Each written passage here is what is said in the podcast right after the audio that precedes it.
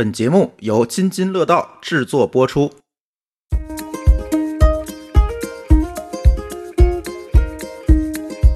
在家待八天都无聊，不聊我我在思考人生啊。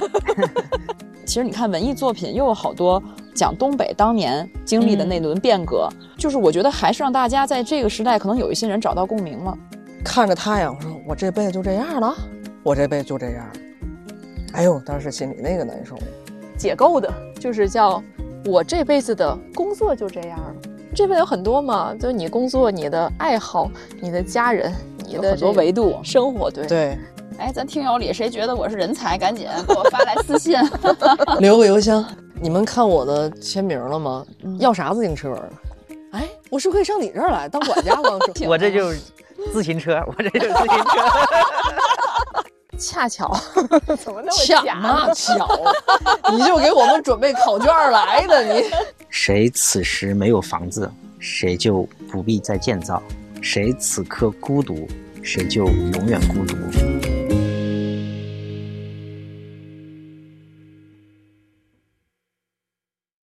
Hello，大家好，这里是记者下班，差点说原哎汤化食。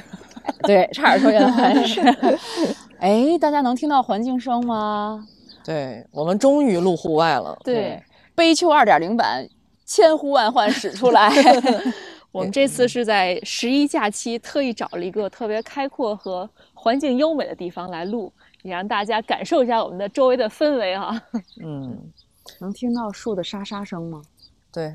然后我们对面这是稻田。一千亩，千亩稻田。好，我们听到了这个声音啊，这个是是我们今天的嘉宾，嗯，嗯、小白，我是小黑啊，他是小白，我们俩整个失散多年的兄弟。整个一个黑白无常坐在这儿。Hello，大家好，我是小白。嗯我们现在在村子里，嗯，对，小白是村长，对，小白是村长，我们那请村长给我们介绍一下这个村。呵好嘛。我们这个村有有六百多棵二十年龄的大杨树，所以刚才大家听到的沙沙声音都是我们的杨树。然后有一千多亩稻田，现在是秋天，金灿灿的稻田在我们的眼前，环境非常好。我们村叫树蛙部落理想村对，嗯，它不是一个真正的农村哈，啊，对对吧？对，它不是是你也不是一个真正的村长。对对是个有理想的村子。对，哎呦是的。咱们还没做自我介绍了哈。嗯，我是小黑嘛，黑白无常嘛。嗯，他是一姐，对，这是阿福，完了。不是，今天怎么都这么草率？不是主要在这个大自然的环境里太好了，嗯，就感觉容易沉静下来。就是一下放松了。嗯，这个地方是在天津的西青区，是吧？对，他说我杨柳青镇。啊，因为我我第一次来这儿，我刚进来的感觉就像阿那亚的有点像那种感觉，就是一个在特别原始的环境下的一个，虽然人工，但是特别契合这种现场的这种氛围的一个艺术的小镇，就这种感觉。艺术小镇嗯，怎么讲？就比如说它的建筑都是，比如尖尖的，或者这种像鸟巢，但是它的设施尖尖的，多么语言匮乏呀！对，但是它的设施特别现代化，对吧？比如早上我们去的时候，正好人家还有自助餐正在吃饭，然后服务人员也特别有素质，就就是让我一下就感觉到好像又到了阿那亚。阿那亚是在海边，这个是在稻田里，就这种感觉。嗯，其实我之前来树蛙部落理想村来采访过，就是它这个树蛙，我一直感觉这个地方它它给我感觉它更符合夏天，树蛙嘛，嗯，青蛙嘛。但是这一次真的是第一次在秋天里来到树蛙部落。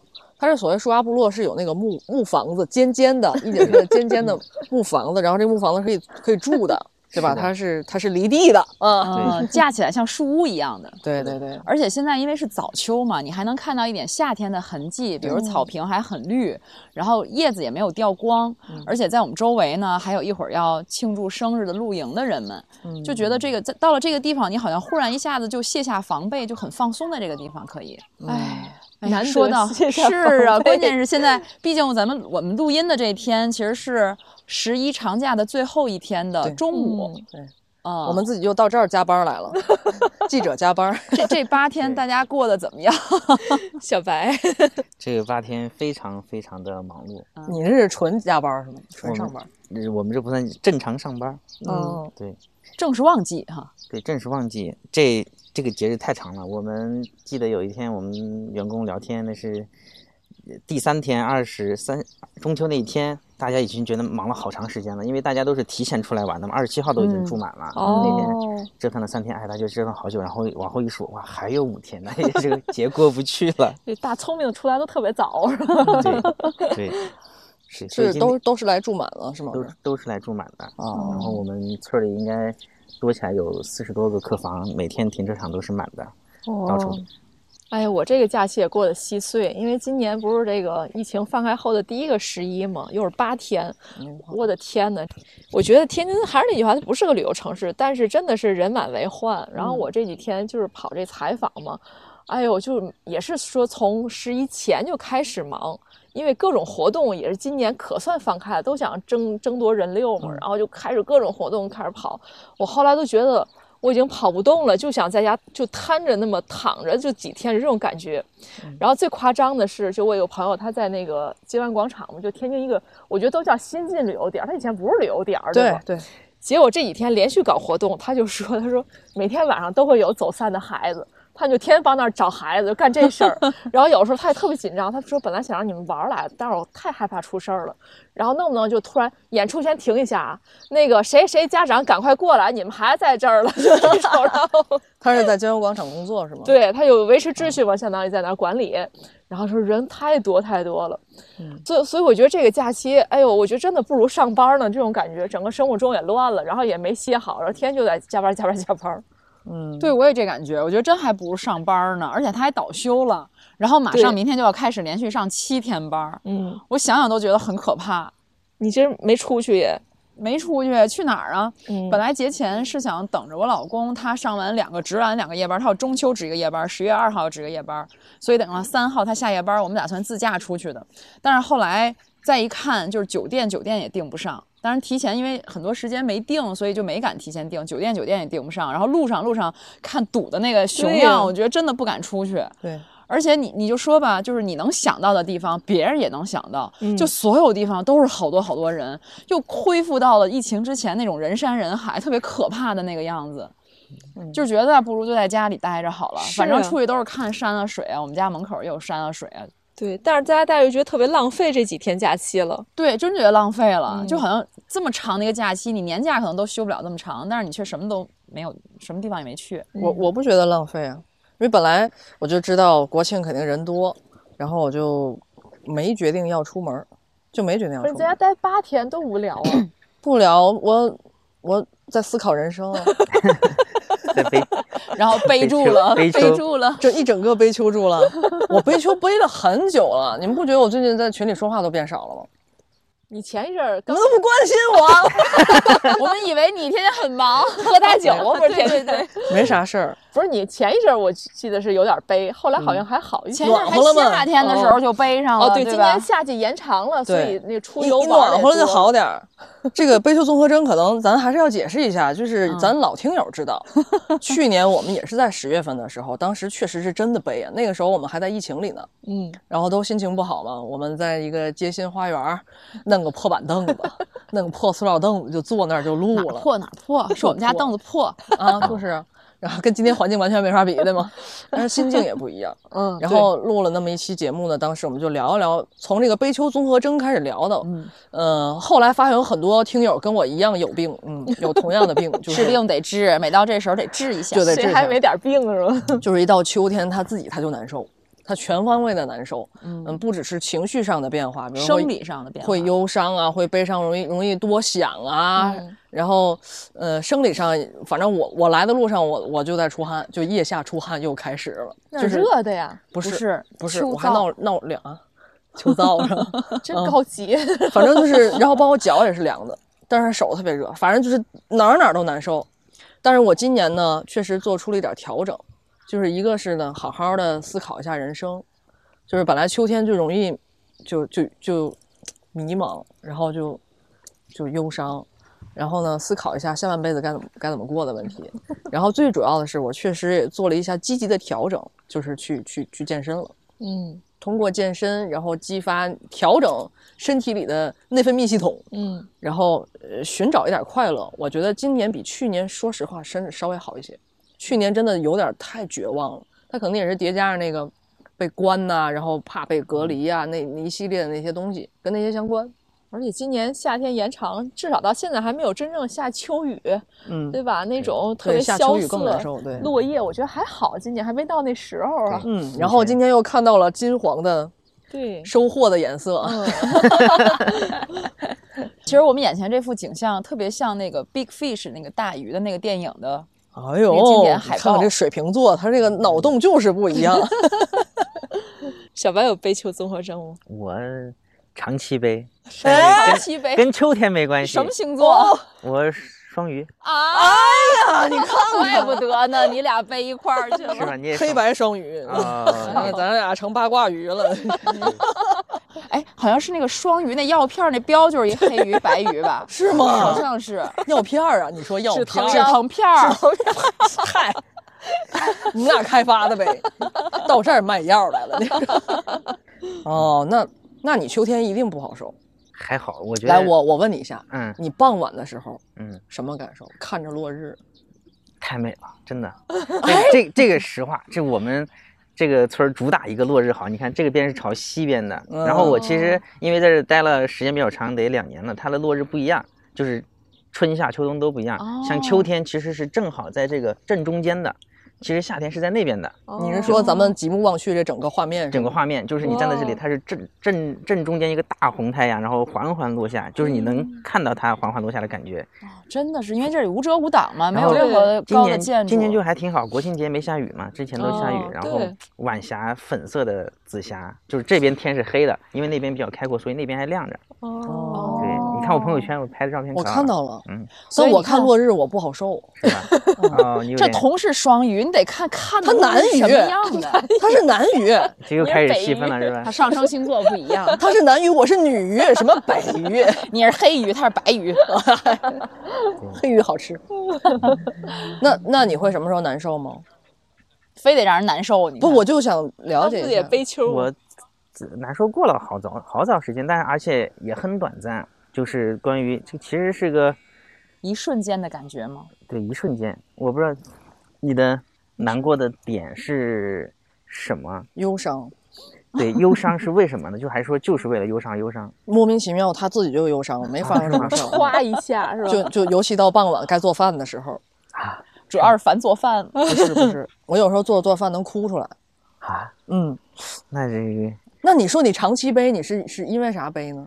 对，就是一段时间探讨人生意义嘛，就是你到底人生在干什么？这个时间是一个很周期长，而且它是不断随着你的年龄成长、工作成长一起进行这些，而且不一样，都在变化，所以就是一个整段时间。但是该怎么解决这个悲呢？就是读一些书吧，或者是从别人的一些里面获取一些知识，比如说读一些哲学书啊什么的，来解决这个困惑。哎呀，嗯对德主学又思考人生。对，我觉得咱们俩这点还是比较比较一致。嗯我也是靠读书，结果越越读越难受，就是吧就容易。去年读了本《三河青年》，悲从中来。读了本《三河青年》，一整个绝望住了，就 哎，会不会就是你也是，比如说十一期间游就客游客客人特别多的时候，你忙起来可能就顾不上背了。对对，当大家可能今天都退房了走了，然后忽然这个村子安静下来了，嗯，可能你会静下来的时候，对你这么一说，我觉得你来我们村当管家吧，可好了，真的吗？你们这儿招人吗？还你可以来体验一下来，现在我们谈一下多少钱？你又要背住了，我预感。别聊这个，戛然而止，不谈了。别聊这个。我这个岗位其实还是很容易焦虑和烦躁的，因为它对接的事情非常的多。然后我就是前国庆开业前两周，每天我要接五十多个电话，不算微信语音，每天五十多个电话，你光接那电话都停不住。但是我觉得我就是有时候跟管家说，哎，你们工作太好了，就是一个非常具体而琐碎的服务客人的过程，客人还跟你有正向反馈，你也不需要思考杂七杂八的。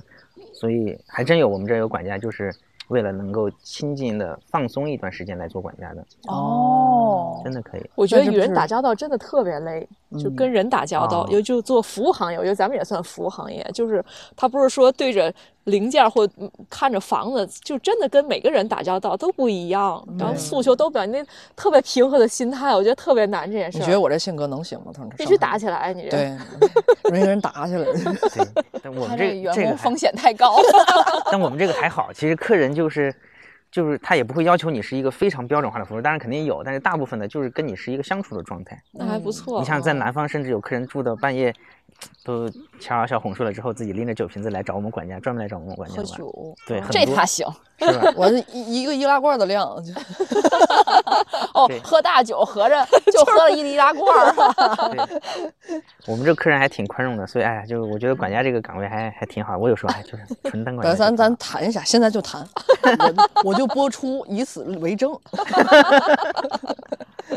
太好了，赶紧这一波，我们这马上大量应聘管家。来这儿那个放松来了是吧？对，周末忙，平日又休闲。哎，那你们今天下午送走最后一波客人，你是不是能稍微闲下来点？稍微闲下来一点，因为我下午还要回去，所以昨天我们提前吃了庆功宴，那你是不是可以开始悲秋了？差不多吧。但是我这边上完班，我还得回去陪对象再出去玩一波，我感觉也有点上班了，那你这个很充实嘛？相当充实。嗯，都在服务，他来不及背了。对，来不及背。收到了一个工作的微信，说假期打扰了，方便电话吗？我就好烦啊，就烦从中来，好你这种讨厌感觉吗？好讨厌对就最后一天假期，难道就可以随意打扰吗？对呀、你干脆不要问那话，对吗？还要问一句。我不回他，我不回了，哎，我我刚想，我可能下午要跟一个人这么发微信，我想算了吧，我也千万不要，你让人家痛痛快快的过了或者今天。不是，或者你就直接打电话问怎么回事就完了，还对还打扰了，然后再说工作，何必？我们又聊到了上一期互联网礼仪的问题了吗？难道？但是我觉得真的会有一点烦。节日综合症的感觉，就是觉得马上节假要结束。虽然我这几天也没有玩的很开心，我觉得反而是痛痛快快地玩了一场，你才能踏踏实实的去投入工作。对就这种又没玩儿，然后又闲着，然后你又觉得歇也没歇够，玩儿也没玩儿痛快，然后又要去上班了，所以就心里特别不平衡。应该这假期有很多人都跟你一样。太好了，那我就 平衡了。哎，大家理解这心。呃，跟阿福和一姐一样的，请在评论区里扣一啊。我以为只有我那么惨呢，真的，我看大家都在朋友圈各种分享、各种玩，给我羡慕的呀。嗯，哎，我这儿有点晒了，我得不能再黑了，我往这边挪点儿。没事，你们聊你们的。我觉得北方跟南方，因为我们是全国项目嘛，所以北方的市场还差异挺大。像我们南方的树蛙或者民宿，提前可能两个月就已经订完了，当然这个热度比较高的那种。但是北方呢，它一定会订满，但它是都是提前一周才开始订满，我觉得可能因为北方的国企的性格，就是时间不定。近了才能定下来，对，时间不定。对，嗯，当天来问房的人有很多的，是吧？对，就提前两天我们才刚刚定完。嗯哦，这里秋天的话会有什么活动吗？秋天的话，秋收稻收，就是让我去收麦子去。对让你稻子让主主打孩子亲子家庭，哦，我年龄超了，那时候三还没孩子，宝宝，只能当管家。一些企业定制这种秋收活动，让员工去收，也有也有。哦，其实咱们坐在这儿，你听听那个这个声音，鸟鸣你别说，还真跟咱去年在那个马路边儿，马路边儿还真不一样。这边更静，这边还有那那一家人的声音，不知道大家听友能不能听到？这边今天肯定听不着大爷的声音了，对，没有大爷。对，对，顶多点熊孩子，比如说你们会提前两个月就定十一的行程吗？不会。定不了。南方为什么可以？规划的理性规划这个消费习惯就是这样，基本都是提前规划好的。对啊，那他规划好。可是比如说我们，我我是不敢规划，嗯嗯嗯我不敢规划。嗯，就是你规划完了以后，可能到时候你出不来。我觉得是因为就是北方很多的人的上班的不是按照自己能够决定的，很多是一下一个要求，你可能就哪儿也去不了。哦，我跟你讲，我十月一号那天就是十月一号那天，突然之间说来活了，嗯然后我就匆匆忙忙赶过去。然后呢，另外一家媒体吧的那个那个记者呢，他头一天下午五点刚到的蓟县，到我们天津的最北边的蓟县，然后也是住到那儿住，也是限定酒店，对，限定酒店酒店只剩下那种特别老旧酒店，民宿什么都没有了。嗯，然后结果接到这通知以后，下午五点到的，下午六点发的通知，转天早晨五点开车回来的，合着把家里人送过去了，对，家人送过去，然后跟我们一块儿干活，采访完写完稿，当天晚上再再返回蓟县。嗯，我觉得就是因为很多不可控的因素。对，你比如说，是不是南方人是自己做老板，他相对时间就就好定。一方面是这个，就是可能私企比较多；一方面，第二可能就是对你个人，我觉得最终回归到是个人权利的问题，就是对你这个，你这是这个时间是你的，你放假了，这是你的，完全你的时间。然后他会尊重重视你这个事情，然后他即便提出一个要求，他也会先思考你这是你个人权益。对哎，太扎心了。对呀、个人权北方可能会，嗯，真的，我我觉得我们都已经成了，已经形成一种生活惯性了，对对对，就是我习惯了。呃，你不这么要求我，我也不会提前这么长时间定。嗯，但我觉得是因为咱们的就是记者的这个职业，我觉得他有这对个关系。记者职业有比如说，你越是在这节假日的时候，可能你的工作首先它本身安排的就多，它有周期性。你看一姐，她可能到这个时候，她的周期就在这块儿会报道比较密集。对，但是那这么反应过来，我觉得南北方的差异还是是不是北方人大部分都是体制内的？对，我觉得可能跟这有关系。体制内，那你没办法呀啊，嗯说让你值班就值班啊，你无法抗拒啊，这些是这种体制内是多少年形成的？对呀嗯，你再往前倒，南北方的格局一直就是这样的一个状态。产业结构嘛，对就北方都是大国企，大重工业，对嗯重工业，重工业还都是没落的。尤其是天津的是化工产业，包括嗯一部分制造业、钢铁什么的，这这种，嗯其实我们跟东北有点像。嗯我小时候住住的那个地方就就更像，它结构上啊，包括人的这个一部分性格和生活方式吧，嗯还比较像的。尤其是我小时候住的那个地方，我先不说我小时候住的地方，就是那个刚才不也跟你们说，那个国庆期间我们在家看书嘛，就是是班宇写的书，叫《冬泳》。这本书是我一个双鱼座在过生日的时候，我的大学同学特别好的朋友，他给我在网上买的，送我的生日礼物。然后当他还在济南，然后那么送送过来的，嗯，然后我到秋天才开始看这本书，写的还是冬泳。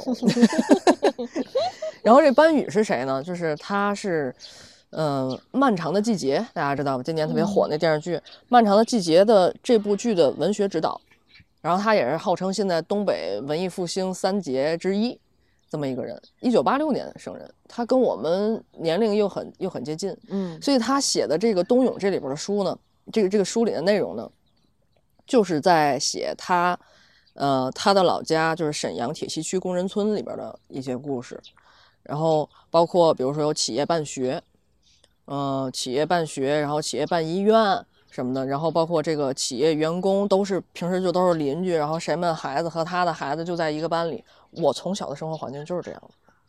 尤其你别看我我我是在天津，你不是在市里吗？我我在郊区嘛，然后我我们那个区就是企业办，嗯就是由化工啊，包括现在危化品啊比较多那边，化工啊、石油啊、炼油啊、油建呐、什么都在那边。我们就是几家企业把那一整个生活区建起来的。然后同样在九八年，因为这本书也写到了九八年的下岗潮、国企改革等等，那我觉得一整个就在写我的童年。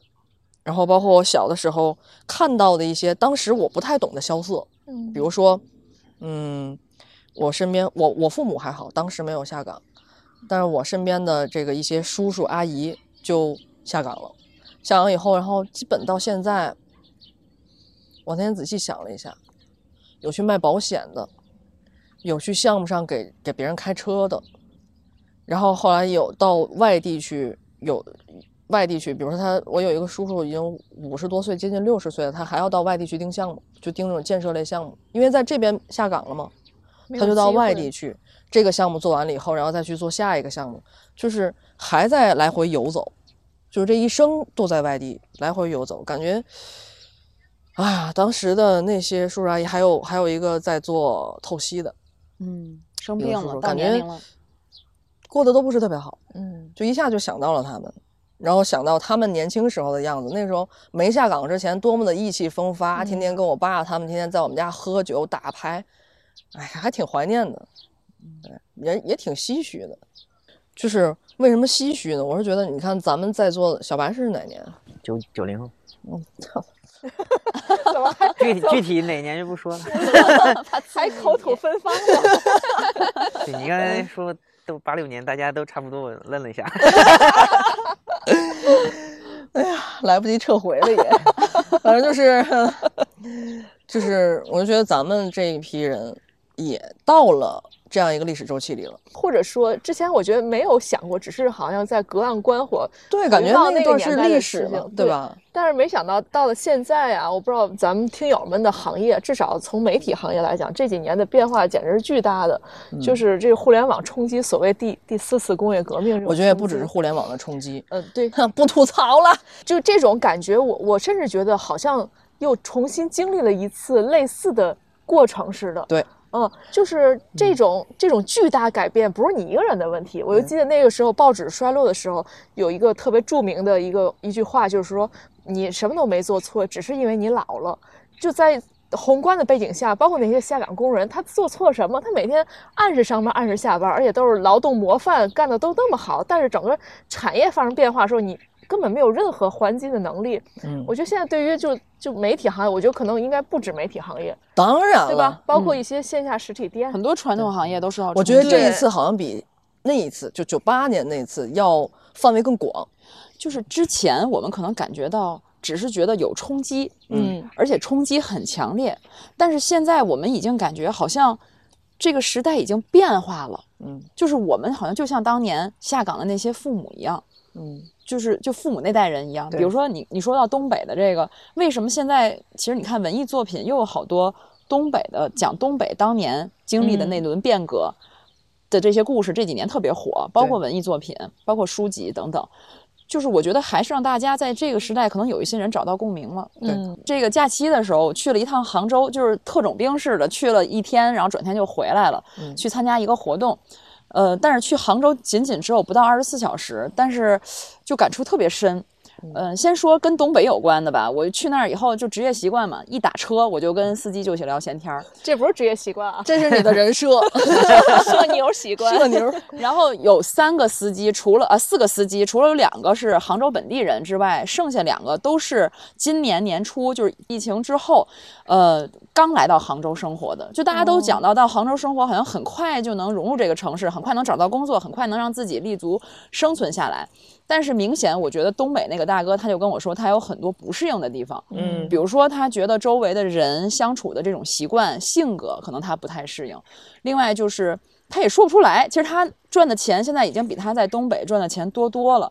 然后我说你在东北真的一点儿都待不下去了吗？他是在哈尔滨旁边的一个小城市。哦，他说真的待不下去了。他说，因为他们整个那个城市里头，基本就都是在一个企业里面，就是在煤矿企业。嗯，在煤矿企业，就像你刚才说的那个大院儿里，可能它都是这一个企业的，包括它就成了一个小社会一样，很完善的。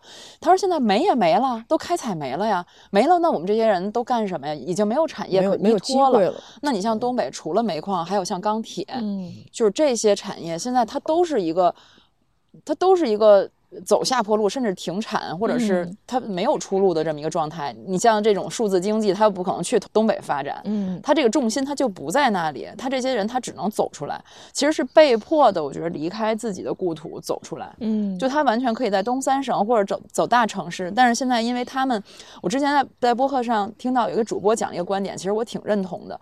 他说东北是落后了吗？其实你换个方式想，他是走的太超前了，他已经。在那个机遇里面，在那个产业兴盛里面，他走在了前面。他经过了那一轮兴盛之后，他现在没落下来了。嗯而其他的城市可能在新一轮的里面又走了一个周期。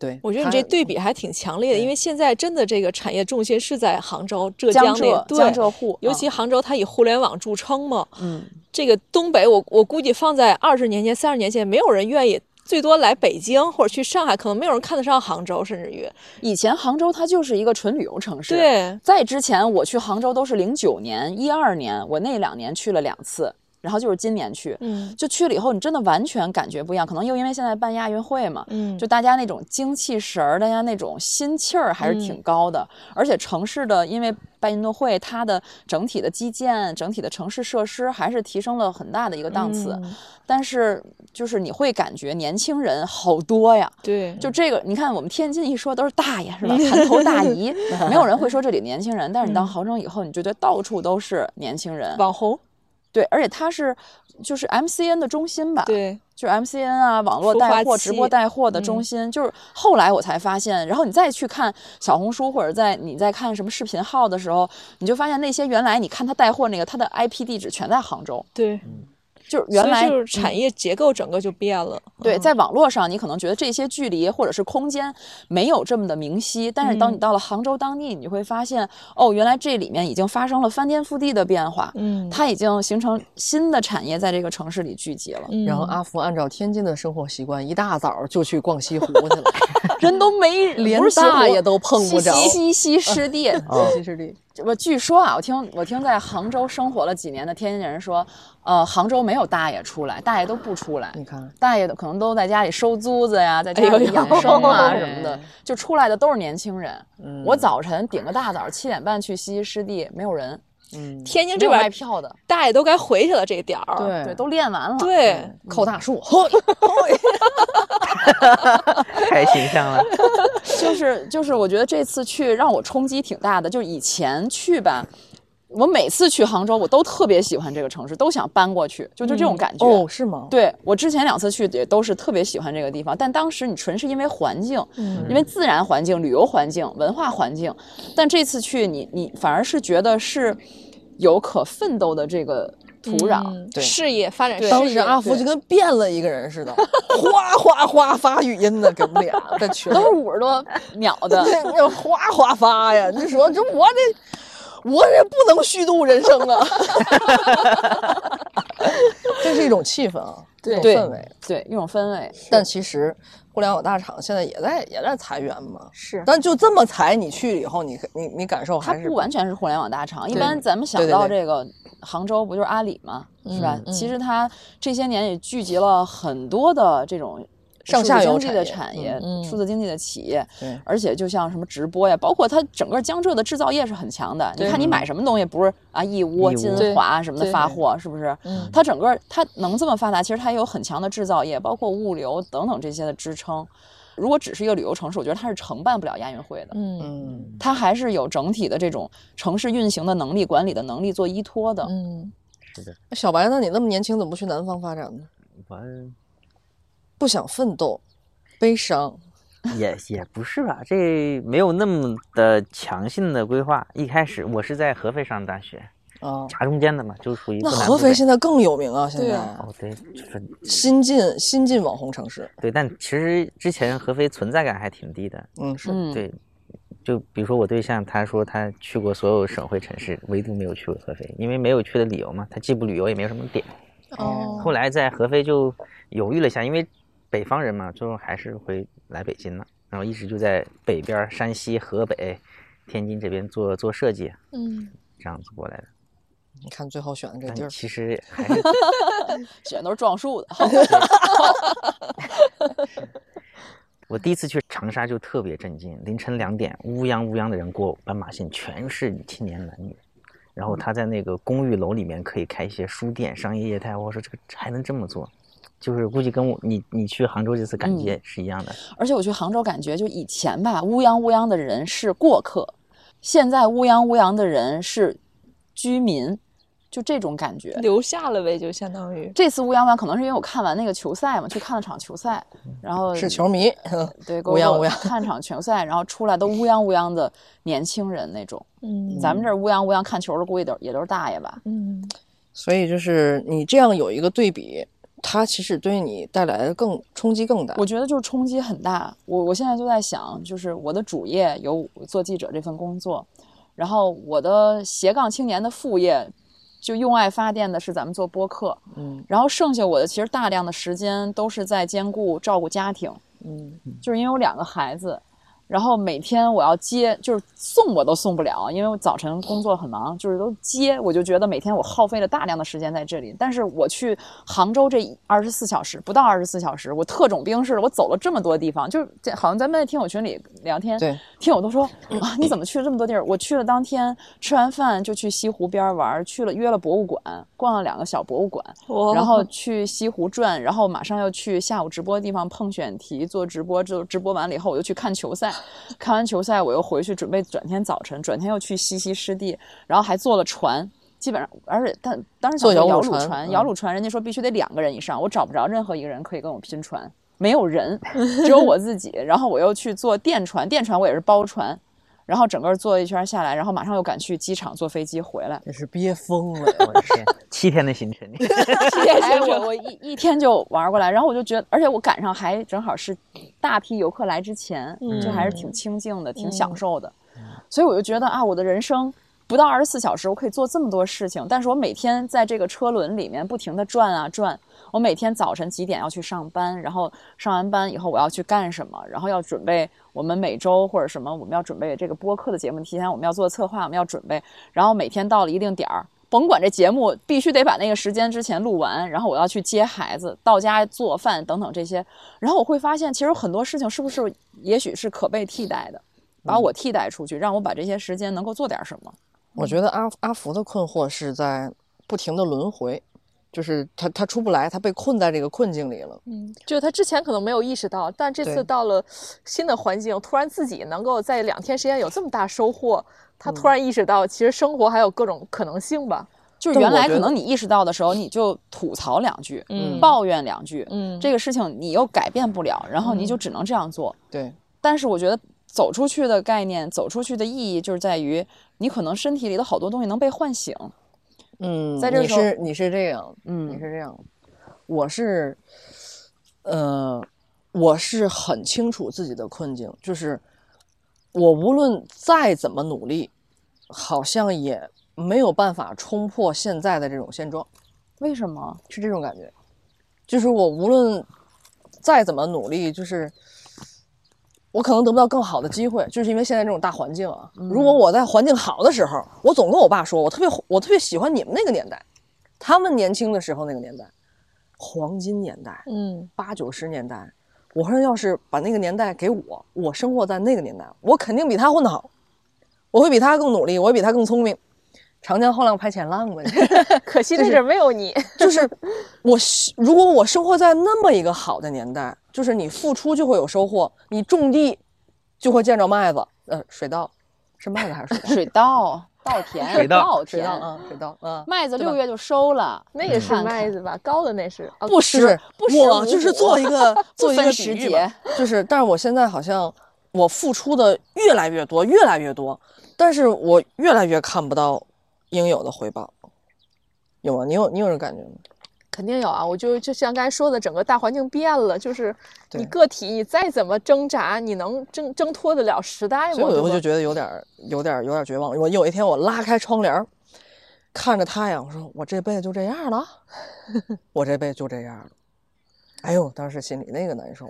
哎，你说完这句话，我我都挺难受。但我后来觉得，这句话是可以那个化解，叫什么解构的，嗯，就是叫我这辈子的工作就这样了，嗯而不是说我这辈子就这样。这辈子有很多嘛，就是你工作、你的爱好、你的家人、你有很多维度。生活，对对，你不要说这辈子，可能是可确实，我觉得目前来讲，工作就维持已经很不错了。现在就是咱不要期待有更大的那平种，时一姐总劝我对吧？我不要工作太认真。对我工作就这样了，那我只能在别的地方找乐趣，对吧？对发展自己别的爱好什么，那只能去去这么去想。哎，你们你们会有吗？文旅行业应该今年不会有吧？有什么？就是焦虑吧焦虑感，啊或者就这种文旅今年看分，其实文旅也非常细分的。你是做哪一个具体的文旅的？城市周边还是长线旅游旅行社？像我们这个还有点非标，算是民宿吧，但民宿其实今年整体行情不是特别好，是吗？因为我们有全国的数据嘛，而且像莫干山这种民宿鼻祖啊，整体数据都不会。你你会发现以前一千五的可能卖六百，在莫干山，啊，因为有是消费降级降的吗？五一是最后一波小旺季吧，因为大家可能出行规划还没做好，都订满了，房价也特别贵，甚至书吧那会儿都卖到四千多。然后呢，你但们这儿吗？对，然后然后天哪！一到暑期，大家准备迎来一波旺季的时候，其实发现人全部都出去了，不在你城市周边，也甚至不在国内，哦，然后整体暑期就很淡，相对来说很淡。我觉得像北京啊、蓟县啊这边都会比较淡，因为树蛙就将将周末满房，其实它嗯整个行业都比较有点塌。反正我听的不是旅游行业，是别的行业啊。就是说今年是年初的时候，确实有点儿小像报复性小高潮似的，嗯，结果过年初歘就下来了。然后到了八九月份，数字又稍微上来点儿，然后后来又不行了，对就是感觉确实大环境就就不一样了。所以我觉得真的不不止媒体行业，和各行业。对呀，咱那期节目不说了吗？嗯降了吗？那降了吗？忘了，忘了。扎心的工资降了吗？哦嗨，扎习惯了。对呀，你工资降了，大家就是没有这么多钱去知道我消费吧？对我昨天嗯，跟我同学，大学同学聊天，他在房地产行业，当年真的是能够挣到年薪百万水平。现在他们首先降薪裁员，他是负责人力资源，他是跟别人谈的。他说我估计最后那个就是我，就是他谈谈谈，最后把谈到自己。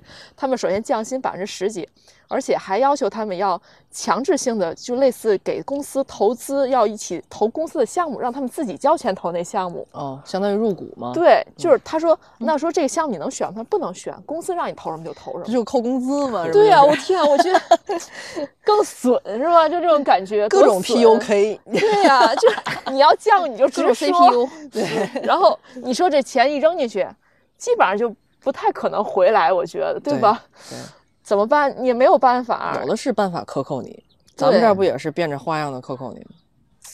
而且我觉得就是这这种感觉不是年龄的问题哈，就以前我刚工作那些年的时候，你会觉得我没了这个工作，我再去找一个工作，对，就是我还换个行业，我换个赛道，你们看我的签名了吗？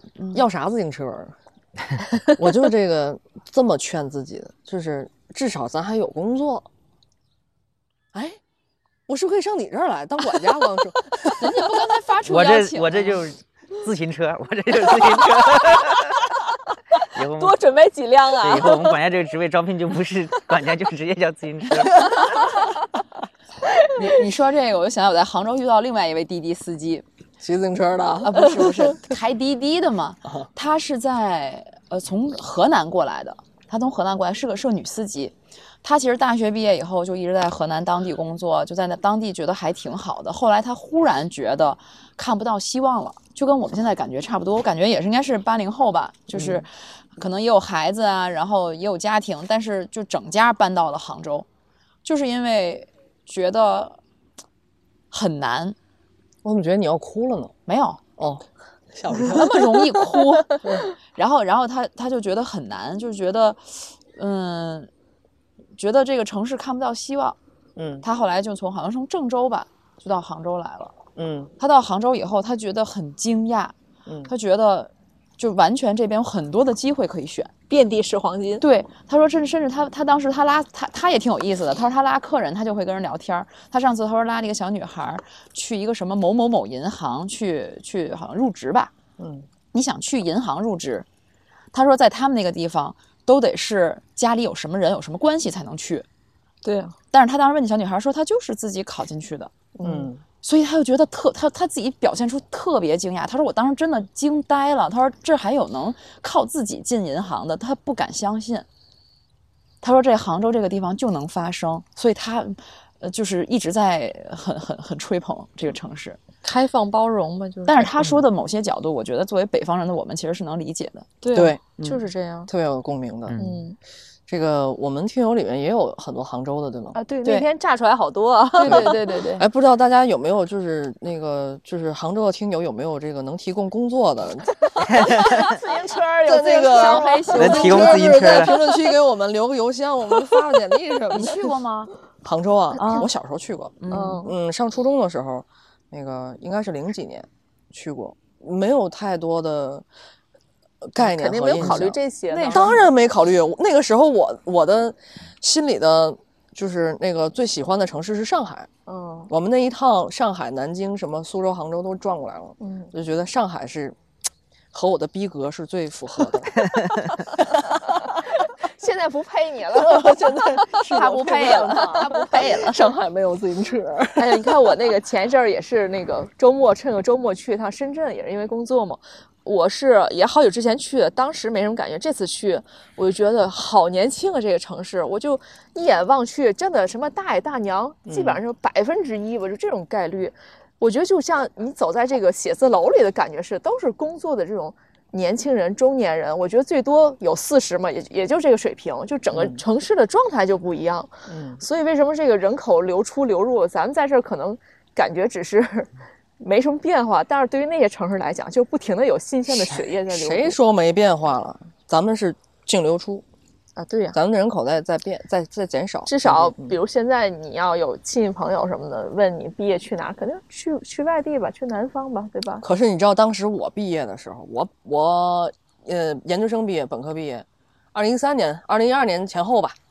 当时我爸我说一句：“人家广大青年都奔滨海新区来，咱就是滨海新区人，你还非得往外跑。”好嘛，把我骗回来以后，天津就没落了。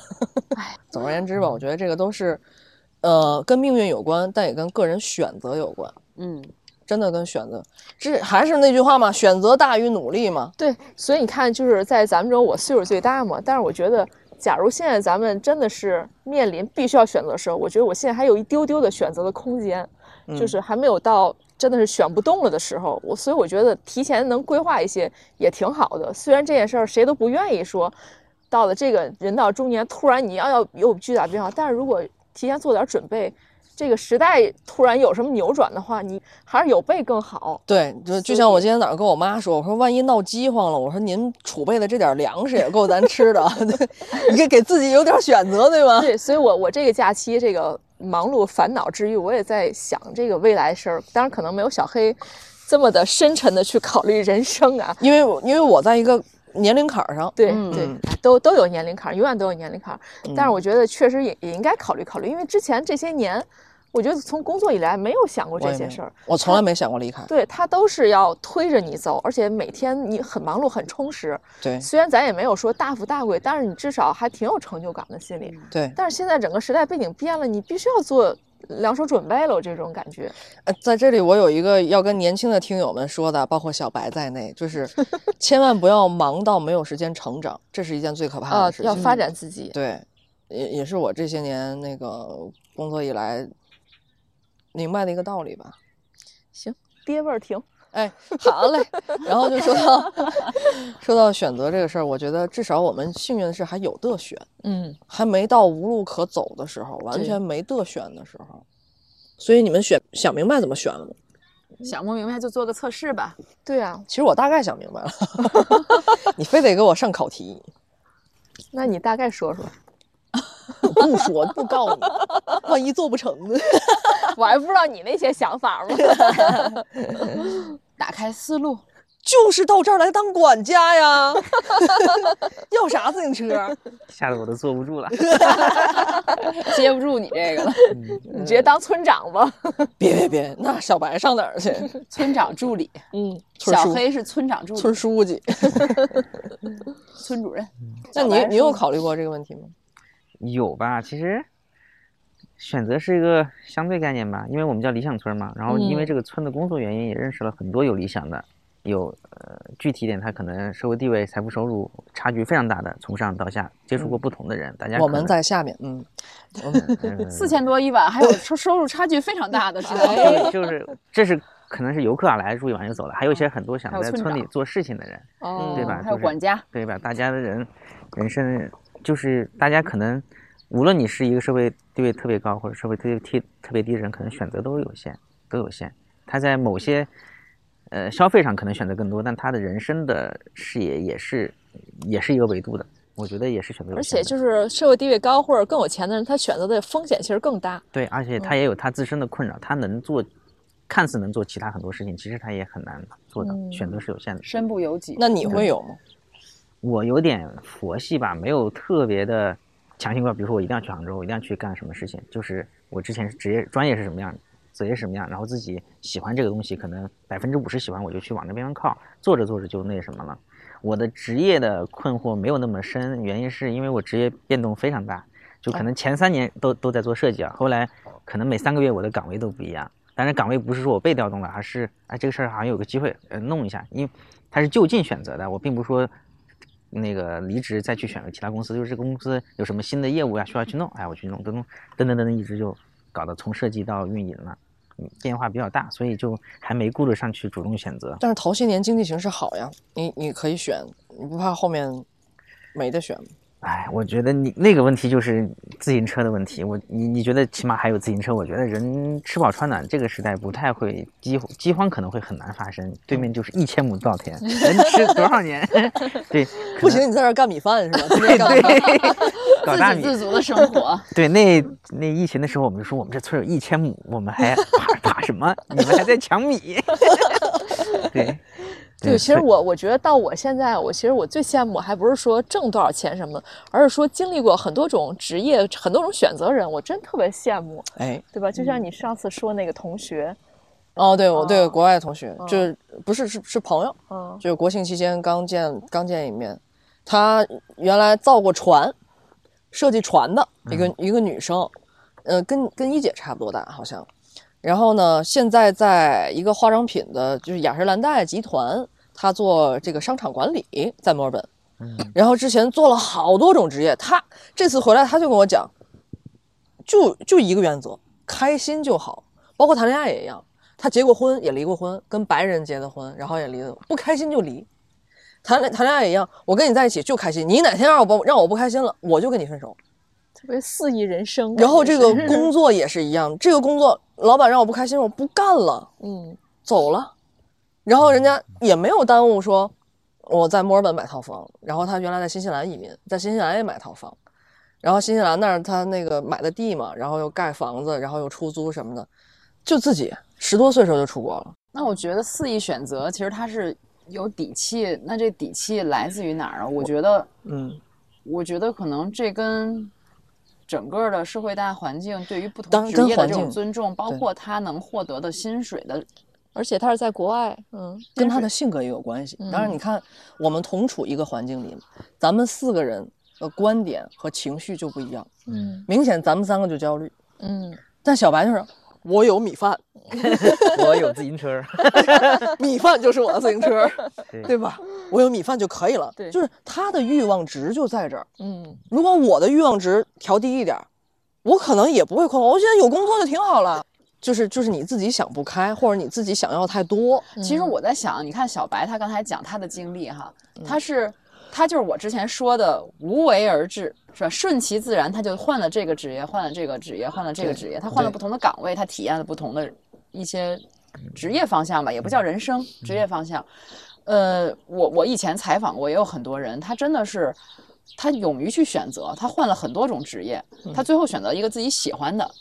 但是我觉得咱三个不一样，咱们以前不不是说过吗？咱们就喜欢干这个工作呀，对，就最初的梦想就是想做记者呀。那你实现了你的理想，你在你喜欢的行业里面，你做你自己喜欢的工作。而且我觉得为什么咱们能忍那么长时间啊？我觉得还是因为这个工作性质本身，它其实还是不停的在接触新的事儿、新的人，对所以就好像给你蒙蔽了那种他日复一日做重复工作的。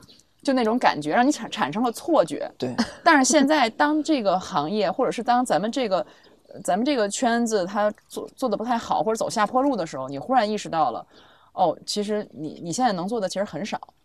对而且它也不再有以前的那种神秘感、那种新奇感。对，人人都是记者，现在，对，嗯，就是现现在大家都每个人拿起手机就已经做记者的时候，你发现你你完全可以随时被取代。嗯然后你现在又想了，哎，我原来没有去尝试过那些，就是我们接触很多行业都是浅尝辄止。比如说我们跟小白聊，我们采访小白，那我也只是知道他在这个村子里他的状态是什么样，他的心理状态是什么样，他经过了什么的故事。但是你真的没有站在他这个岗位做过他这些工作，你没有真正做过管家，对你没有真正跟客人打过交道，没真骑过自行车。对，就是我我最近也在想，突然间想，你说我们写把稿子写好有什么意义？写那些稿子有什么意义？都已经怀疑到这种程度了。咱说回来，咱刚才阿福说的说的是记者这个行业，其实我相信有很多人都像我们一样处在这种，嗯，不能说两难，就是不知道该怎么办的一个状态里。然后包括我该迈不迈出那一步，我该怎么迈，我该选什么，不知道。对你发现了吗？就是其实到了这个年龄啊，他本身就容易产生这种焦虑。嗯就咱也没有一个什么小成、大成、小目标也都没有实现，嗯。所以在这个时候，我觉得同学聚会的时候也会有这样的特点，大家都会吐槽自己的工作，嗯。就无论是在什么行业做公务员的同学，然后做做做什么行业、做企业的，全在吐槽自己的工作。嗯就吐槽，那你吐槽什么呢？真不喜欢就换一个呗。嗯，就我我一直是那么学的，就你嗯不喜欢，那你就换一个呗。但是好像又又换不成，嗯又舍不下现在已有的这点小成就，对或者已有的这点小基础。嗯我昨天晚上去去喝了个酒嘛，当时就是有一个从咱们这个圈子里走的，嗯，他现在到文旅去了，到文旅去，然后他当时就说了一句说，那个我之前的积累全都归零，也没有这么悲观吧？他他已经到那儿了呀，所以换的时候不能盲目，嗯怎么换，怎么做这个选择，尤其在比如说你这个阶段，每个人年龄不一样，年轻的时候可能还相对可以放肆一点，可以随心一点。尝试尝试但，是当你到了一定的年龄，然后如果你发现你这个行业你干不下去，或者自己真的不喜欢，不是说不能换。我一直坚信人挪活，树挪死，嗯人挪活，人越挪越好。但是怎么挪法，其实也得好好考虑清楚了。光思考、纯思考是没用的，嗯你得有一些方向。嗯，对恰巧 怎么那么巧？巧，你就给我们准备考卷儿来的，你 对，因为我之前我在 等我掏笔啊，上一期节目，我好像说，我有朋友是做职业规划的，之前跟他们参加一些活动，就他会有一些相对比较科学的工具，让你去了了解你擅长什么，适合什么，然后哪些可以去发展一些，哪些可以放弃一些，我觉得挺好玩的。但是那是几年前了，我然后这次遇到这种焦虑的时候，我又想起这工具了，这个就叫能力四象限。我觉得咱们反正今儿休息呗，多抽象啊！大家大家坐着玩儿，咱们都都都看看自己是不是跟想象的一样。专门 为了为了这考卷儿，我带了这么多根笔，你说，给大家一人撕一张 录一下撕的声音。撕纸啊，这个这个能力四象限呢，它是提供了一些叫什么小元素，这些小元素呢是各种词汇。嗯，我把这个打来开呀。领你的考卷儿。哎呀，熟悉的感觉。这些词汇就既有这个名词，也有形容词。会不会连字儿都不会写了？哎，那就得别把班级写错了。罚写一百遍。这些词汇出现的时候，大家可以测量一下。先要在纸上画一个十字，对分成四个部分。X 轴、Y 轴是吧？，X 轴、Y 轴，箭头上面的是擅长，嗯，然后箭头下面是不擅长，然后右边是不喜欢，边右边是不喜欢，那就右边喜欢吧。边喜欢吧。对啊，箭头箭头指的是喜欢。然后左边是不喜欢。怎么感觉在搞暗恋呢？喜欢不喜欢？喜欢不喜欢？人这一辈就逃不开这点事儿。那那我念这些词儿，你们对应一下啊。嗯，人际沟通，你想想自己是喜欢还是不喜欢，擅长还是不擅长，然后就写在这格子里得人际了，沟通，那就写，然后还写上数，对吧？不写数了。本来写在这个现象里面是吗？对，本来写在现象它是先写完数再对应现象，咱就哦直接写在现象里。好。吧，然后是情绪管理，你情绪管理肯定低。我我写草地上我。然后是归纳总结，然后是事务处理，处理数字，多语言。多语言多语言，我也没太懂，是不是就语言天赋之类，就是嗯擅长，对吧？那个多种语言。我怎么觉得我这么极端呢？要不就是不喜欢不擅长，要不就是喜欢擅长。每个人都不一样，这没有标准，没问题。好吧嗯。然后还有评测与检查，我觉得我肯定是喜欢这个，我特别喜欢做各种测试，评测与检查。是有史以来最长的五个字儿。对，我在思考我是喜欢还是不喜欢。或者你要你如果很犹豫，就可以写在类似中间的位置。没事，嗯对，嗯，然后是持续记录，持续记录，对，写日记。计划组织、分析、时间管理，你肯定时间管理很强。嗯，我要写在我擅长又喜欢。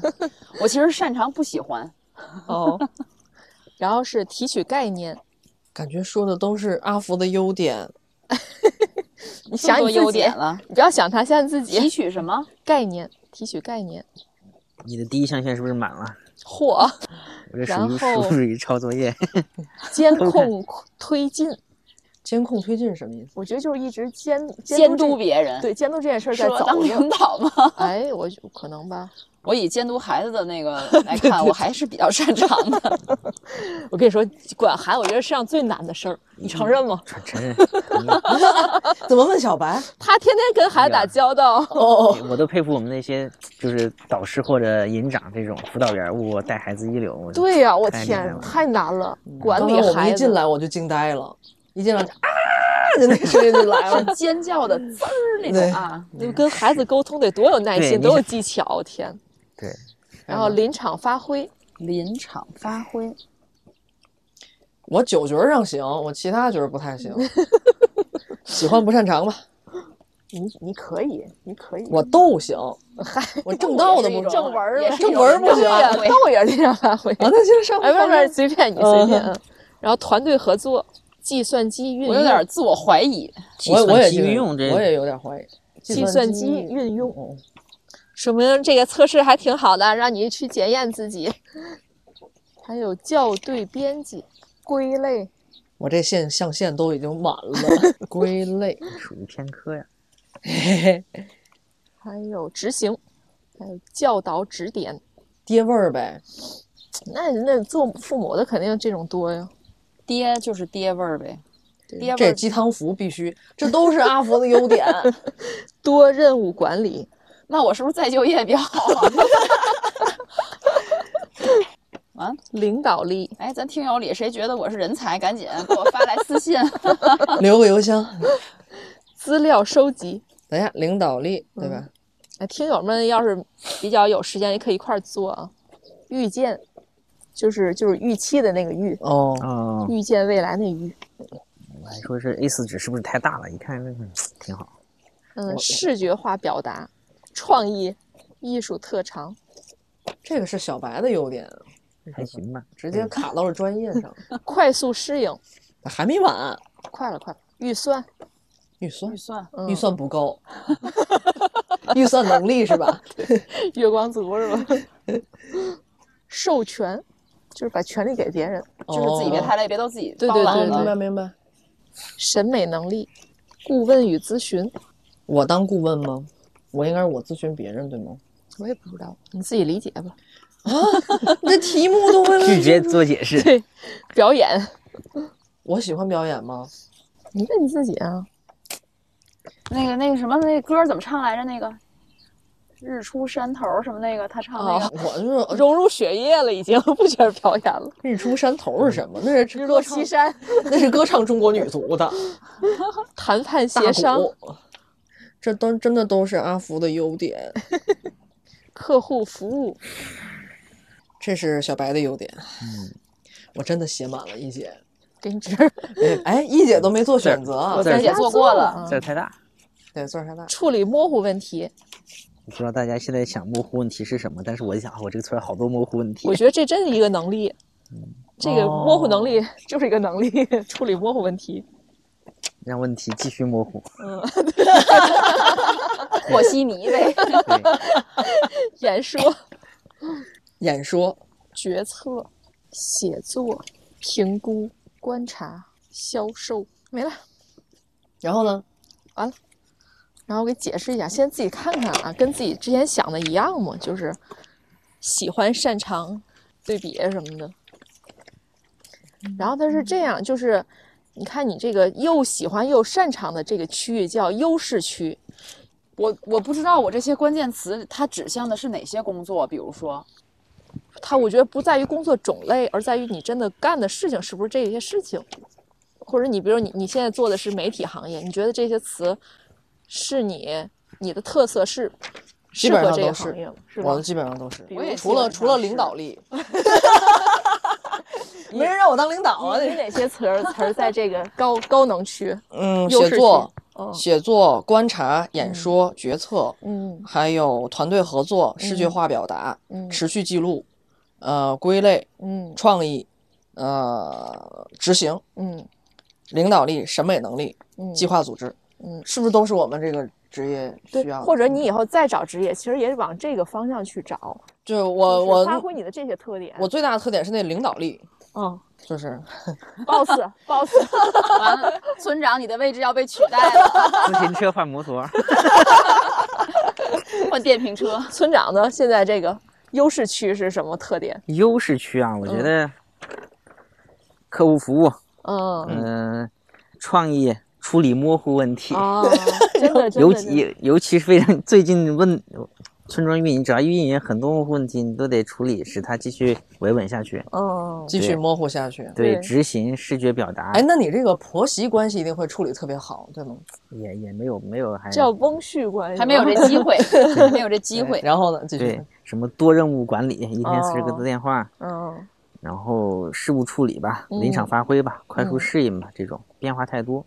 然后，但我觉得工作其上面，比如说十个关键词儿，可能有五个关键词儿是工作带给我的，还不是我本性。我觉得工作，嗯因为我有一定的适应能力，所以工作要求你这个必须有这个，你就你得你得有。嗯那你得快速适应能力很强。对，然后你是比如说什么模糊处理啊、事务嗯紧急事情啊、多任务，你都得工作带给你的，嗯没有办法，嗯必须得有。嗯嗯，所以我觉得也是因为咱们就是就是比如说优势区的东西跟自己的特长和工作都叠加，所以才能在这份岗位上干这么久，对对吧？有道理。你又嗯喜欢又擅长，那你自然就愿意干下去了，对然后是比如说你很擅长但不喜欢，这个叫退路区。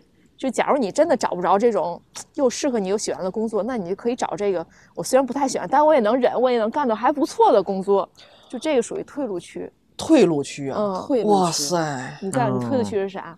当老师，啊你看我只有两个，一个是分析，一个是教导指点。啊，当老师吗，那不就是？对，啊，哎，有道理，有道理。我的退路区是写作、嗯，那监控推进、时间管理、归类、家庭主妇客户服务。你不能这么瞧不起阿福。不是那个处只是一份职业，我跟你说，能把家庭主妇干好，真的真不真的是一般人。当然了，对但是阿福还是要去杭州的。其实我我觉得我时间管理并不是我主动很喜欢，虽然我很擅长，但是我并不是很喜欢。对对对我也喜欢放肆、自由自在，我想干什么干什么。我躺着不舒服吗？葛优瘫啊。嗯但是你你没有办法，你就是被动的，你把时间都分配的分割的很很充实。嗯还有什么客户服务，嗯，我可能也能做。能那你来这儿当管家吧就并不是很喜欢，就不是很喜欢嘛。不行，我觉得我擅长和喜欢这块儿也可以给人就是做做做策划，活动策划。对，反正就文字类的，我该小白了，该小白了嗯，退路区还有什么提取概念、评估、销售、分析、团队合作，你觉得这是你擅长但不喜欢的？对我能干，但是我不是特别乐意干这个事情，团队合作有啥不喜欢的？你就喜欢自己。费劲儿，我悲秋孤独。我呸！对，然后是喜欢但是不擅长的，叫潜能区，就是喜欢但不擅长。有潜力，嗯，对你可以再拓展一下的，对吧？对嗯。然后最后那个又不喜欢又不擅长，叫盲区。哎我的潜力区那是脱口秀吗？难道 啥呀？已经开始了，我感觉。啥呀？临场发挥、艺术特长、表演、我看行，人际沟通、我看行。提取概念、归纳总结，这不是脱口秀吗？还有多语言，直播的那大哥，那大哥说杭州现在是脱口秀的中心。走，咱走。请杭州的听友把这个发简历的邮箱地址给我在评论区里打 上，联系一。下嗯 经纪人，不是我我，你看这几个，这不就是这意思吗？对吧？这是你喜欢但不擅长，是吧？嗯我觉得我这个喜欢不擅长喜欢不擅长还挺分裂的，嗯，什么视觉表、视觉化表达、持续记录、分析、团队合作、艺术特长、授权、审美能力、顾问与咨询。你看你的授授权，你那前面那个就是太不授权，什么都自己干，这就是授权，可以让别人干。嗯，可能你要不让别人感觉发展别的能力了，就就是喜欢，可能现在还不太擅长。嗯，嗯，小白呢？你说这是什么潜力区是吗？对，嗯，持续记录、审美能力、顾问咨询、多种语言、哎呦你们俩还可以搭，我跟你说。哎，决策预算，我的天，处理数字儿。哦，我但你但你喜欢不擅长，但你是我喜欢，就是我觉得这玩意儿对工作和成长非常非常非常有用，但就是嗯对很一般，很一般。啊，所以是潜力嘛，还可以发展发展。对处理数字就是把那个钞票放在那个数钞机里，哗，然后还数错了。就你要做预算的时候，你你会发现这个表格要处理很多数字，做很多公式，对但是你会越做越喜欢，但是还是没有那么擅长。但是这种我觉得是跟艺术是两两条思路，对吧？对左脑对右脑。对对对，嗯，它这个所谓四象限管理，它有管理策略，就是说，比如说对于这个高能区，就是又喜欢又擅长的，它叫要聚焦、精进、刻意使用。就这个这一块区域一定不要浪费了，能多用就多用，因为又喜欢又擅长嘛。然后对于这个退路区呢，是要重新定位、组合应用，就是是储备、储存的意思，可以留着。然后这个潜能区呢，就是提升，要接纳、投入、刻意学习。我觉得这也是可以注入能量的。嗯 然后盲区要逃避、授权、认真面对，就是不行咱就不行了，对吧？嗯别难为自己，对，别难为自己。不要勉强。对对对。呃，你们觉得这个表格怎么样？它这个所谓能力四象限，其实每年都会做一次的，人是会哦变的。对然后，对，可能有些不擅长，你通过一年学习还擅长了，对吧？是的，或者发现以前喜欢的，其实也没那么喜欢。所以我觉得，要是 当你焦虑啊、犹豫不决的时候，用这种小办法，也是一个疏解的方式。我就觉得我做完这个以后，我我从这个擅长、喜欢这个叫什么什么区，高能区嗯。和退路区，还有那个什么可以发展那区加一块儿，我就感觉我这辈子就能当个白花蛋，就是个白花蛋子。你想啊，这现在是当记者是我擅长的，然后退路区是当老师，然后那个喜欢不擅长潜能区那是脱口秀，你一定要利用好你的优势啊，就是不能不能说正经话就得不。是，这这绝对是天赋，一定要利用好，对吧？有些人他想说都说不出那么好。就白话。就算同样的话有剧本儿，哎不同人说出来都不一样。对，对对，为什么你这么受大家喜欢？你看你们又开始 PUA 我了，我们 CPU 你 PPT 你，对，晒死我了，我更黑了，我今天。但我觉得我看完我这个，其实我也验证了我以前刚毕业那个时候，其实我那时候虽然喜欢媒体，嗯。就这些技能，其实在媒体里面也适用，嗯。但是可能我觉得我更适合其实去企业，嗯，我也觉得。我，觉得我更适合去企业，因为我抗压力能力比较强，嗯，就是我的执行力比较强，，对，然后去做很多事情。你会觉得这个会有条理的去处理很多事情，更有效率。可我觉得什么总裁助理啊什么这种，哦，我以为要做总裁。中间应该顿一下。就是我觉得我不太愿意去做，就是总裁那个位置去承担很多这种压力和责任，就我反而愿意去做执行，就二把手吧，就那种感觉。对，但是我觉得你就做媒体有点屈才了，有是有这种感觉。现在天还亮着呢啊！我说各位，把好多就是这种这种管理和掌控的这种。这种能力要授权放在生活当中啊对就是要处理很多就是工作生活这个两头怎么平衡什么的。这个家那个家，这个孩子那个孩子，确实。那个行，PPT 第二位，第三位，呃第三位 PPT 完我，关键我这年龄我哪儿去？人哪个总裁助理要我这个年龄的村长。副村长？不是村长，今天我们是来找工作的，其实。呃，我的天哪，自己找个应聘角儿。从自行车、电瓶车、摩托车全被骑走了，你就啃点儿那我只个能步行了。大米饭就完了。对，村长看完这啥感觉？逼去割麦子、割稻子了。对，我觉得挺好，帮你分析一下。就是我觉得就是得一个一年来一次，就是你看，嗯其实变化也能是一种持续记录，你也能看到你的变化，也能看就观察你自己现在是个啥状态嘛。嗯对我觉得反正工作上，我觉得我现在这个工作还是可以继续做下去的，而且可能自己更擅长，因为是有你看这些是有矛盾点的，嗯。矛盾点其实你是一个综合的复合的状态，嗯。所以我可能更擅长相对综合一些事情，而且从村长这个岗位上也学到也挺多，就是你会发现我下面有管家呀、哦。其他的品牌策划人，他们有不同的特点，然后你也能反观自己更擅长干什么，你得把嗯。不擅长的扔出去，让他们来做，你是自己擅长做什么，然后同时对这个工作或者园区有好处，往前发展就行了。可能如果即便之后不做这个了，可能也是之后是一些综合岗位可能会更更适合。嗯，而且我觉得他情绪好稳定啊。对，嗯这绝对是个优势。对，背秋背到最后就稳定了，可能说不定啊不。是不不，你确实不太像，不太，你背的时候像双鱼，但是你现在是几月的双鱼？我是二月二十二的，哦，是接近尾声了吗？不是刚开始哦，嗯，水平接近水平的双鱼。接近水平的双鱼，对，那我这水平我也情绪不稳定啊。你主要事儿太多，你得授权，你得我觉得 咱聊到这儿，我觉得倒是不像一开始那么沉重了哈，嗯，感觉这会儿还挺开心的，看到希望了，就挺开心的。对，主要这会儿温度像夏天了。对我自己搭了个天幕，我的衣服太晒了。就是所以有时候当我们遇到彷徨、就是焦虑这些问题的时候，还是可以往内检，就是内视自己一下，嗯，对吧？做一些测试啊，一姐对对回来发到听友群里面是吧？行没问题做一些测试，有时候你会发现自己擅长的，也嗯坚定你自己走的路，嗯然后另外呢，也发现自己可以变的赛道在哪里。对对对，嗯人不是不可能一无是处，对吧？也不可能这辈子就这样。至少是 哎，对吧就是一姐今天这句话我还挺受用的，就是他可能只是工作这辈子就这样，嗯但是你还有其他的可能性。下次拉开窗帘，想点高兴的事儿。小小川说：“我这辈子就是一白花蛋。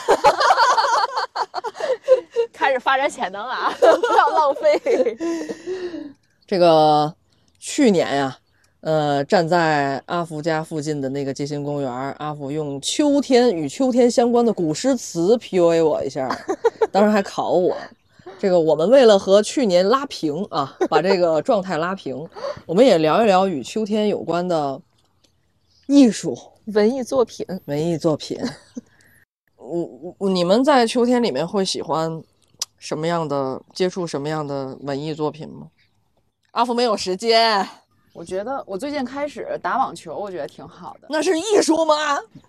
网球也是一种艺术，文体不分家。我看你怎么忽悠。不是？我觉得，我觉得就是看电影吧，嗯我喜欢看电影。但是我觉得今年的音乐会确实挺多的。我今年听了一场演唱会，然后是那种凑热闹去，但我真没想到，我就听着听着不自觉就流眼泪了，啊真的。怎么八零后金曲榜吗？就那个张信哲的吗，哦，张信哲。对，其实我我没有说对他有那么的狂热喜欢，而且我也不觉得他一下让我回到了少女时代，我也没有那种感觉。但是在那种氛围带动下，所有人都那么激动，而且我是跟我的初中同学一块儿去的，然后就那种特别温暖的感觉，就啊，我也跟人一块儿喊，然后哎，居然流眼泪，我都不知道那种感觉。哦所以我觉得，哎呀，这个还是挺好的。这个疫情之后，能让大家听演唱会，面对面能够交流啊，能够见到老朋友，这种感觉真的是挺治愈的。哦你是你是感感动于这个点。嗯，其实我在不同的季节会听不同的歌，真的是，这是真事儿。我在秋天的时候就会听一些迷茫的，就是那种它没有什么指向性的，比如说它一定要有副歌、有高潮的那种，不是。我在最近我特别爱听那个白皮书乐队的《星河》，你听过吗？我听过这个乐队，你这首歌没。白皮书乐队，其实这个乐队我我就一般，但是就这首歌我特别喜欢，《清河》，他唱的是北京的那个清河。我今年夏天的时候我还在想呢，我说我这么喜欢听清河，然后老天爷就把我派到大清河河岸去采洪水去了，就静海那个不是就就就叫清河吗？我说这么巧吗？你哼着歌就去了。我哼不了那歌，那歌那歌就是它就是很慢，不是洪水那氛围，不是那个氛围，洪水那是大河向东流，得是那种，哎，其实我有时候就是有时间的时候，我愿意自己画点东西。嗯。就是其实我也没有学过画画，但是我就是很喜欢，就是很喜欢，而且好像也画的还不错，就没有学过啊，就画的也还不错，我就会画点东西。但是你，我我知道你好像小时候学过画画的，当然。了，学过画画。然后你现在还会画吗？不会，我小时候学画画是因为我坐不住，然后我妈为了让我坐住了，然后让我去学画画。哦，就那是我不擅长，不是我擅长不喜欢的，那是。哦 就还是自己喜欢，就是我觉得喜欢还是挺重要的。嗯，这个伯母之前要是知道你是特长，直接给你送天津曲艺学校去。，对呀、你现在就是一人才了。真的，贾玲算什么？不要再 PUA 我了，这期让阿姨也听。我妈七期都听。哎，现在如果你再想去，可能也没有老年大学也不适合你，曲艺学校也不。怎么一下就把我支老年大学海？河边儿，海河边儿，海河边儿，找大爷去学。多采多去采采风。我去跳水之前，下水之前喊一句：“都给我听记者下班什么生存一分钟？快乐六十秒。儿，听六十秒，记者下班儿。”哎呦我天！对我做推荐大家听听这个清河，真的它很符合秋天的感觉。我我我做节目的时候也放一点。行行，我们完全没听过，我们这小白呢？尤其是双鱼座，在秋天里的仪式感会特别多。我主今天主要是否认我是双鱼，所以没有吗？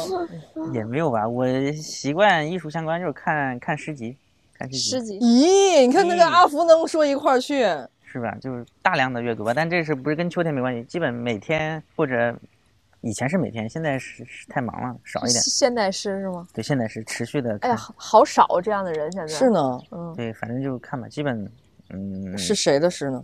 都看。嗯，现代诗外国的会多一点，国内的少一点。七零后以前的作者的都会看。嗯，那可以给我们推荐推荐吗？推荐的话，里尔克有个《秋日》很出名，里尔克德国诗人。一下子就感觉高了。我们 给我们说两句。其实诗歌确实是能让人觉得特别的释怀。就这来你好好给我们说说这个诗。对你啊说说最喜欢你最喜欢哪一个？这首诗的话，其实最出名的是他，里尔克是一个很出名的德语作家。然后呢，嗯，可能跟有点偏小众，但在诗歌里面是一个非常大众、很典型的一个作者吧。然后呢，我给大家读一遍吧，嗯增加点氛围。秋日，里尔克。主啊，是时候了。夏天曾经盛极一时，此刻把你的阴影置于日冕上，日冕就是那日晷，让风吹过牧场，这是它的一个环境氛围，让枝头最后的果实饱满起来，请再给两天南方的好天气吧。就我们刚才那会儿就是好天气，催它们成熟，把它们最后的甘甜压进浓酒里。谁此时没有房子，谁就不必再建造；谁此刻孤独，谁就永远孤独。就醒来，读书，写长长的信，在林荫路上不停的徘徊，落叶纷飞。完了，哎呀，真的是。怪不得他是村长呢。感觉跟这儿也很契合。对呀、就是这个诗意的氛围，心中有诗歌的人就在理想村里。对呀、但是你看，咱仨就不是这气质的，我，听他 读完以后，我觉得还挺，就心里还挺沉静静下来了而且这确实能够穿越时空，对吧？对对虽然不是咱们此时此刻的中国北方城市的那么一件事儿，但你听完就是觉得好像是就在我们眼前。共鸣。对，对，还有很多真实的细节。就刚才其实这会儿还是有一会儿夏天的好天气的，然后说了一些秋天的细节，然后有就比如说他非常出名的两句就是谁此刻没房，你这会儿没没房子，嗯你就不用再建造了。如果你此刻孤独，你就永远孤独。就你十七岁和你现在三十岁、四十岁听这个，你是有不同的感悟的。对这句话可以有一，我觉得可能之后各位在五年之后、六年之后还会回想起这句话，以后也会有跟现在不一样的感受。而且就是就别跟自己较劲了。对对对，对 你此刻孤独了，你可能用方法去解决，可能五年之后你你还人在某一瞬会感到孤独，但你虽然跟之前不一样，真是就别较劲。嗯，刚才我就为了搜他说这个诗的时候，就偶得了另一首诗。呃，一般想到秋日，我觉得就咱们古代的中国的诗人、词人，可能都会写的挺悲凉的，嗯，或者是凄美的感觉。哎，但是这首诗我我真的以前没有读过，但我觉得还挺符合咱们刚才这个快乐的，就是心境，然后有个 happy ending 的。我来，我给大家分享一下《秋日送程颢》：闲来无事不从容，睡觉东窗日已红。万物静观皆自得，四时嘉兴与人同。道通天地有形外，思入风中变态中。富贵不淫贫贱乐，男儿到此是豪雄。就还挺乐观的。嗯，所以秋天是个特别激发人的艺术气息的一个季节。对。哎呀，我是觉得，尤其刚刚小白说这个没有房子，就不要再造房子了，还挺抽象的。你想到啥？就来找找小白吧，就、嗯他这儿有房子，对对对，而且关键他这个说的理想国是吧？是叫理想村理理想想村村，想这俩字儿都很少能听到了，对吧？就是，那是你没有，嗯我还有。好吧，但是突然想到“理想”这个词儿，对你，你就是刚让我一惊，还有理想村，就嗯你的理想还在吗？还有吗？对不？嗯，或者你回到这种田园生活，也许真的能沉淀沉淀，远离世俗这些，怎么样，一姐？今天不错，最后最后一个假期，升华了。嗯 这个小旅行我很开心，嗯，小旅行，加班旅行，对，我们今天在理想村也算是聊了聊曾经的理想嘛，然后也提醒自己，就是我们还可以再有理想。我觉得这一上午，呃反正我已经做好选择了，靠嘴吃饭。对，就是白活蛋嘛。这一上午聊的挺开心的。也希望大家能够借此机会沉淀沉淀，找找自己方向。我们也一起寻找吧。对，在这个秋天里面沉淀下来，对然后迎接漫长的冬季。嗨，过冬了，好吧，那今天先这样。对，也也感谢小白哈，嗯小白村长给我们提供这么好的一个地方。哎呦，大家要是那个来这儿玩的话，可以跟小白见一面，他长得可帅了。是吧？是这属于硬广。OK，好，好，拜拜拜嗯。